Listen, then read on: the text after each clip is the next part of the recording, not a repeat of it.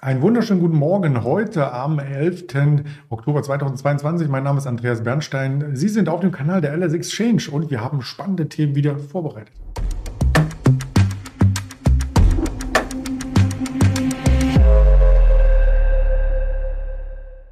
Natürlich wie jeden Dienstag mit dem Daniel Saurens. Ich schalte ihn auch gleich zu. Zuvor der Risikohinweis, dass all das, was wir hier darbieten, reine Informationsverarbeitung ist, keine Handelsempfehlung, keine Anlageberatung. Und dann nehmen wir den Daniel gleich hinzu. Guten Morgen nach Frankfurt. Schönen guten Morgen. Ja, es ist ja richtig was los am Markt heute. Wie wir enden, wissen wir natürlich alle nicht. Aber nachdem wir den gestrigen Tag ja plus minus null beendet haben, wirklich keine Performance, trotzdem eine hohe Volatilität hatten, äh, fragen wir uns natürlich, ähm, bleibt das so? Hohe Volatilität und trotzdem kein klarer Trend?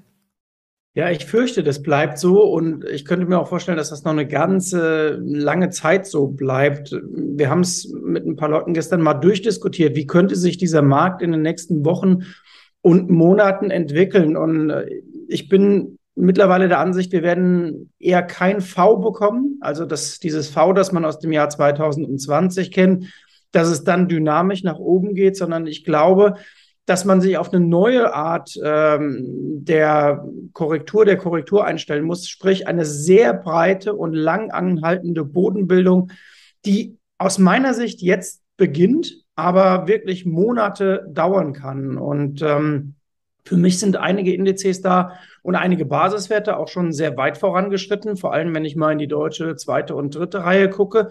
Ähm, möglicherweise sogar auch der deutsche Aktienindex. Die Nasdaq halte ich für sehr, sehr weit fortgeschritten. Andere Indizes brauchen vielleicht noch ein, äh, noch ein bisschen. Aber auch wenn man sich das Ganze mal anguckt von der fundamentalen Seite, ich meine, bevor du jetzt richtigen Schub nach oben bekommst, müssten die Notenbanken ihren Weg verändern. Und den werden sie nur peu à peu ändern. Also ich glaube, wir werden jetzt erst nochmal ein Brett sehen bei der nächsten Zinserhöhung und dann vom Wording her so ein, ja, wir gucken mal, wir haben verstanden, die FED hat das gestern schon über ein, zwei Leute rausgehauen, dass sie sagten, ja, wir haben auch das große Ganze im Blick und die gesamtwirtschaftliche Entwicklung ist wichtig. Dann gab es ja letzte Woche schon mal Hinweise, ja, wir gucken uns auch den Häusermarkt an. Das gehört ja alles bei der FED dazu. Bloß, ähm, was immer noch momentan Phase ist, ähm, das ist die Ansage, es wird 2023 jetzt nicht irgendwie im ersten oder zweiten Quartal schon wieder eine Zinssenkung geben. Und das muss der Markt verarbeiten, dass das viel länger dauern wird, als man denkt.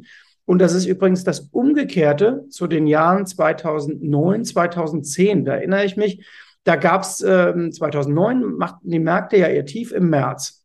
Und dann gab es Mitte, Ende 2009 schon die ersten Analysten, die sagten, ja, die US-Notenbank wird jetzt rasch die Zinsen erhöhen. Und damals war es Goldman, auf den ich manchmal rumschimpfe, aber die, äh, da erinnere ich mich noch, war ich auf einer großen Konferenz von Goldman und die sagten, es wird super lange dauern, bis die US-Notenbank die Zinsen erhöht, viel länger, als man sich das vorstellen kann. Und ähm, die Niedrigzins- und Nullzinsphase wird noch ganz lange bleiben. Und so kam es dann auch. Und deswegen Jetzt wird es möglicherweise viel länger dauern, als man denkt, bis dann irgendwann mal wieder eine Zinssenkung kommt. Jetzt gehen wir ja erstmal noch eine Zeit lang in die andere Richtung und das bei der EZB obendrein auch. Du hast den äh, Nasdaq angesprochen, den habe ich hier mal ins Bild gerückt mit der Plattform der LS Exchange bei Stocktree. Da gibt es ein Profil. Also so ein ganz schüchternes neues Jahrestief hatten wir eingezogen vor einer Woche an dem Freitag auch ein schüchternes neues Jahrestief. Also die Abschläge sind jetzt nicht ähm, total erratisch, dass man Panik bekommen muss, aber trotzdem in Summe äh, verliert so ein Index dann auch äh, mal schnell äh, 2700 Punkte. Äh, genau, und wenn man sich anguckt, wo die Nasdaq vom Jahresbeginn herkommt, ähm, ich glaube, die, die Macht der runden Zahlen spielt äh, eine Rolle. Und meine Idee bei der Nasdaq ist, ich glaube, wenn wir in den nächsten Wochen die Nasdaq mal vierstellig sehen sollten, dass dann schon sehr viele Investoren rauskommen und sagen, Moment mal, das ist der beste Technologieindex der Welt und den kriege ich jetzt statt bei 16 oder fast 17.000 Punkten, kriege ich den jetzt vierstellig. Äh, das ist dann schon ein Discount zu den Top-Kursen, der richtig, richtig stark ist. Und äh, deswegen glaube ich, die Nasdaq wird auch der erste Index sein, der seine Bodenbildung beendet oder seine Tiefs, äh, seine wirklichen Tiefs sieht oder ja, vielleicht jetzt diese Woche schon sieht, wer weiß das schon. Ähm, das, dafür spricht auch die Statistik der letzten 25 Jahre. Tech bildet sein Tief vorzüglich und äh, vor allem anderen, was auch wieder logisch begründbar ist, denn sobald man ja eine kleine Veränderung sieht beim Zinspfad oder so im Hinterkopf hat, Mensch, wir sind mit den Zinserhöhungen bald durch, dann weißt du ja, der Druck von der Zinsseite, so hoch er auch sein mag, er wird zumindest nicht größer.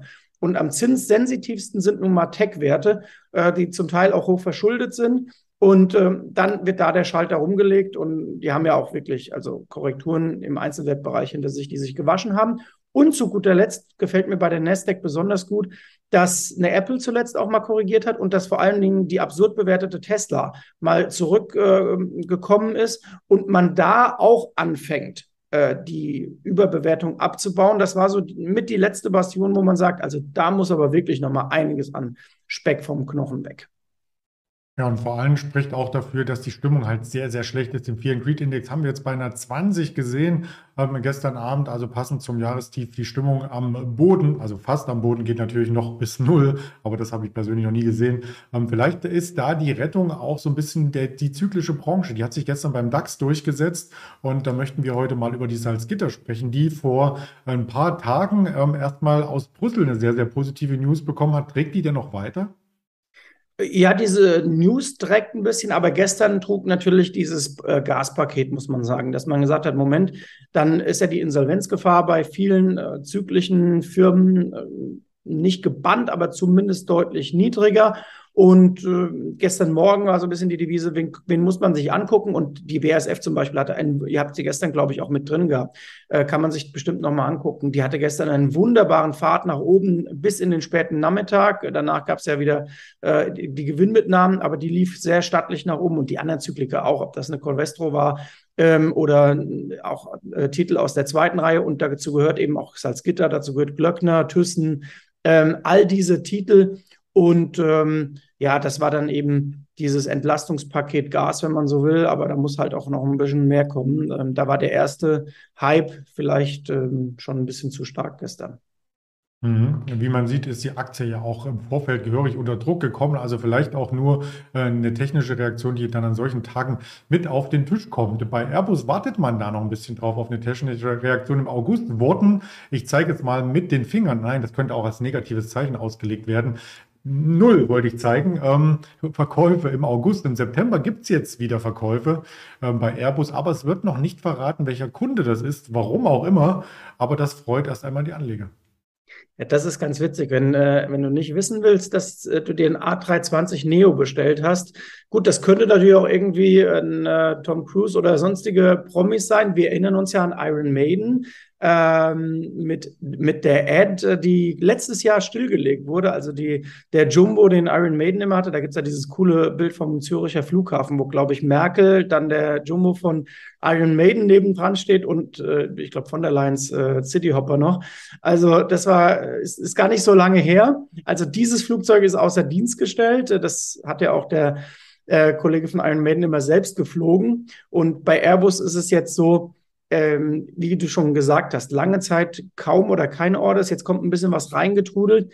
Die arbeiten aber auch noch äh, große Orders aus den Vormonaten und Vorjahren ab. Das muss man auch sagen. Airbus ist damit eigentlich ziemlich exemplarisch für viele Zweige der Industrie. Und der Chart sieht ja gar nicht so übel aus, wenn man da mal guckt. Das ist ja mit viel Wohlwollen eigentlich seit mehreren Monaten ein einigermaßen geordneter Seitwärtstrend. Spielt natürlich auch Rüstung noch eine kleine Rolle äh, nebenher.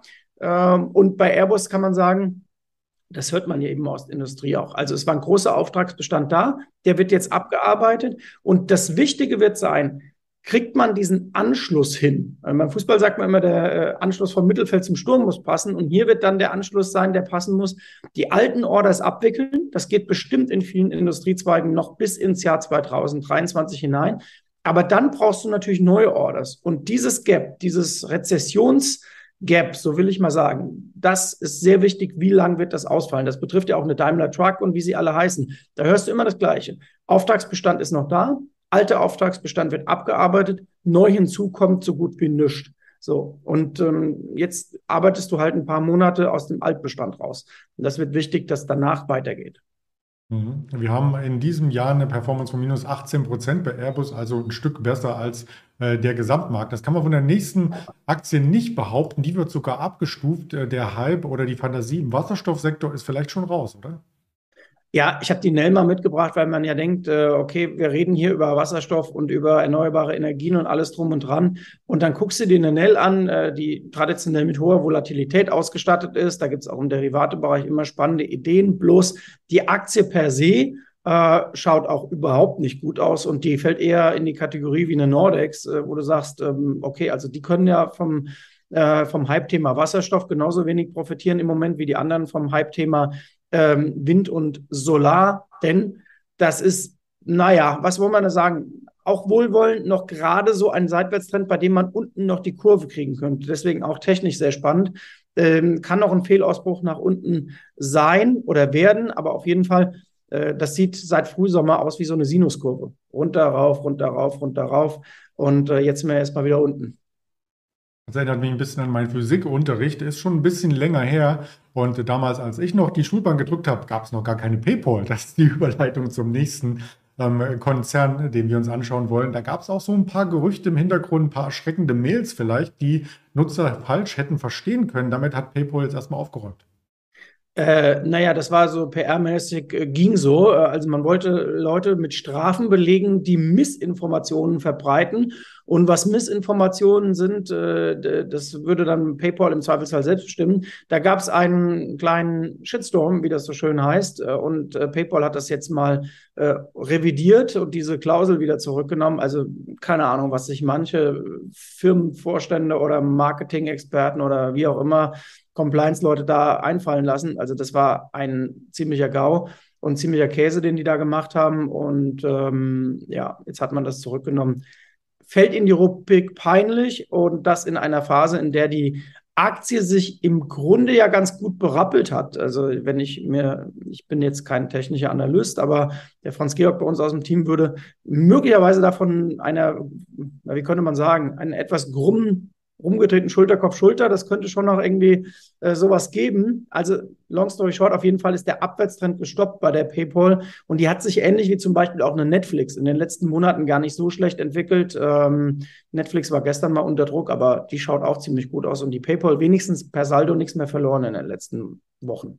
In den letzten Wochen wohlgemerkt. Year to date minus 55 Prozent. Das ist schon äh, bitter. Aber gut, ähm, da muss man auch äh, schauen, ob sie sich nochmal neu erfinden können. Denn einfach nur ein Zahlungsdienstleister sein, reicht da vielleicht auch nicht aus. Das ist nur meine persönliche äh, Meinung dazu. Wir schauen mal, was es noch an Terminen gibt. Heute gar nicht so äh, große Wirtschaftstermine, aber immerhin einige Reden aus dem Notenbankumfeld, aus der EZB, aus Amerika, aus der FED und wir haben in der Mittagszeit noch den Geschäftsoptimismus kleiner Unternehmen aus den USA und den Redbooks Kaufhausindex, der dürfte interessant sein. Und dann am Mittwoch kommt noch das FOMC-Protokoll. Am Donnerstag Verbraucherpreise, das sind die wichtigeren Daten. Und wir schauen natürlich nicht nur auf die Social-Media-Kanäle, sondern am Ende auch noch einmal auf äh, den DAX hier ganz interaktiv, der sich nun wieder berappelt. Ja, also wir sind. 60 Punkte haben ihn hochgequatscht. Wir haben ihn wieder hochgequatscht. Da würden einige sagen, mach länger, erzähl mehr. Es gibt immer noch eine Kurslücke ähm, zu gestern. Wir schlossen ja um die 270 und jetzt kommen wir hier ähm, 272, um genau zu sein. Jetzt kommen wir hier in diese Richtung. Also die Tiefs von gestern, wenn man das nochmal umspannen ähm, würde zu dem gestrigen Handelstag, die haben erst einmal gehalten. So ist es. Und mit diesen Worten verabschieden wir uns auf dem Kanal. Danke fürs Dabeisein und danke an dich, äh, Daniel Saurens. Bis nächsten Dienstag. Bis nächsten Dienstag. Ciao, ciao. ciao.